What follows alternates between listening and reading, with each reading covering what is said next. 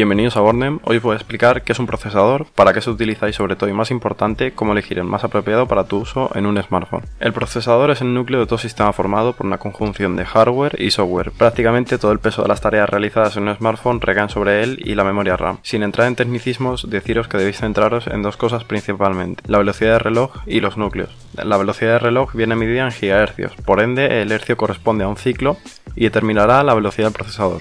También hay que tener en cuenta los núcleos. A mayor número de núcleos, mayor número de aplicaciones y tareas podrás ejecutar a la vez.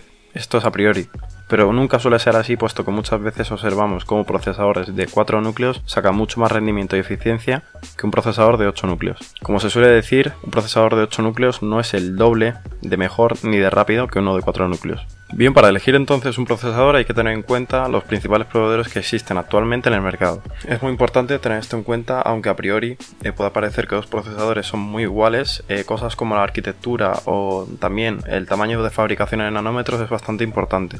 Los principales proveedores son Qualcomm, MediaTek e Intel, aunque este último ha dejado recientemente de fabricar eh, procesadores para móviles. Al menos son estos los que vais a encontrar en la mayoría de dispositivos. No quiero decir que no existan más proveedores, pero son los principales. Vale, vamos a empezar por Qualcomm y sus procesadores Snapdragon. Son procesadores de muy buen rendimiento y muy eficientes que han ido evolucionando bastante bien. Comenzamos por la gama 400 y sus semejantes como el 415, el 425 o el 430. Son procesadores muy solventes para la mayoría de usuarios y los encontramos en móviles de gama media o baja.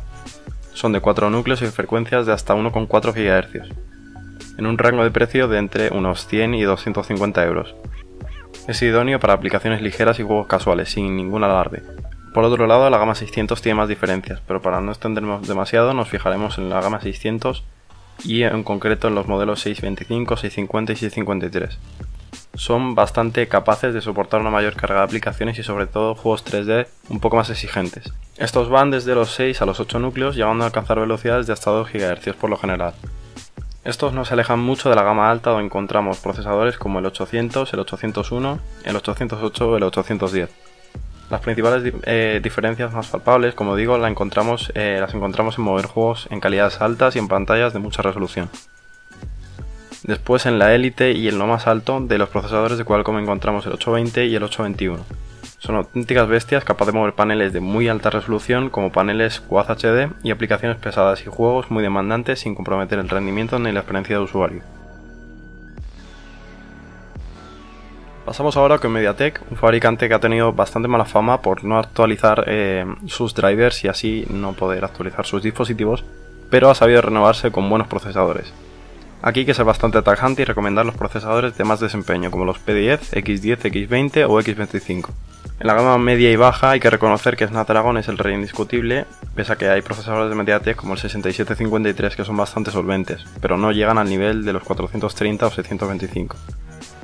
Los P10 y X10 son una auténtica potencia bruta, aunque si lo comparamos con la gama alta actual de Qualcomm como el 808-810, no llegan a su rendimiento y sobre todo eficiencia. No obstante, eh, MediaTek ha sacado recientemente los X20 y los X25. Son procesadores de 10 núcleos que no tienen nada que envidiar a la élite de Qualcomm y que a la hora de comprar un dispositivo lo va a abaratar bastante puesto que son más baratos en cuanto a fabricación.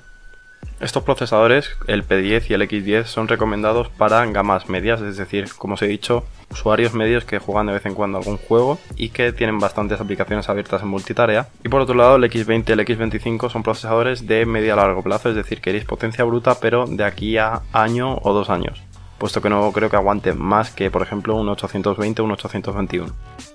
Bien, pues ahora toca hablar de Intel, que pese a haber abandonado el mercado móvil, cuenta aún con dispositivos de Asus en el mercado, como los Zenfone.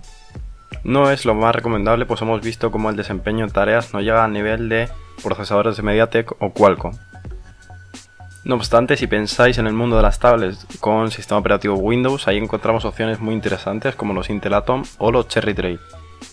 Sí es verdad que solo os he nombrado tres proveedores, Intel, Qualcomm y MediaTek, pero luego está eh, Samsung que va como a su propia bola.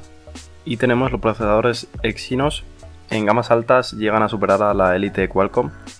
Esto lo podemos ver comparando por ejemplo la versión Exynos y la Qualcomm del Samsung Galaxy S7, donde la versión de Exynos es ligeramente más potente y más eficiente en cuanto a consumo energético. Para finalizar, deciros que no es toda la potencia y eh, la eficiencia que, tienen estos procesadores. También hay que tener en cuenta otras cosas como por ejemplo la compatibilidad con bandas de redes móviles, una carga más rápida con algunos dispositivos o capacidad para trabajar con una mayor cantidad de megapíxeles en las cámaras. Este vídeo lo hago más que nada para que eh, a la hora de comprar un teléfono móvil que no os importe tanto el fabricante o lo que os recomiende eh, el dependiente de turno en cualquier tienda, sino que tengáis un criterio propio y podáis elegir eh, teniendo las cosas claras. Esto ha sido todo, así que nada, nos vemos en más vídeos en Borne. Adiós.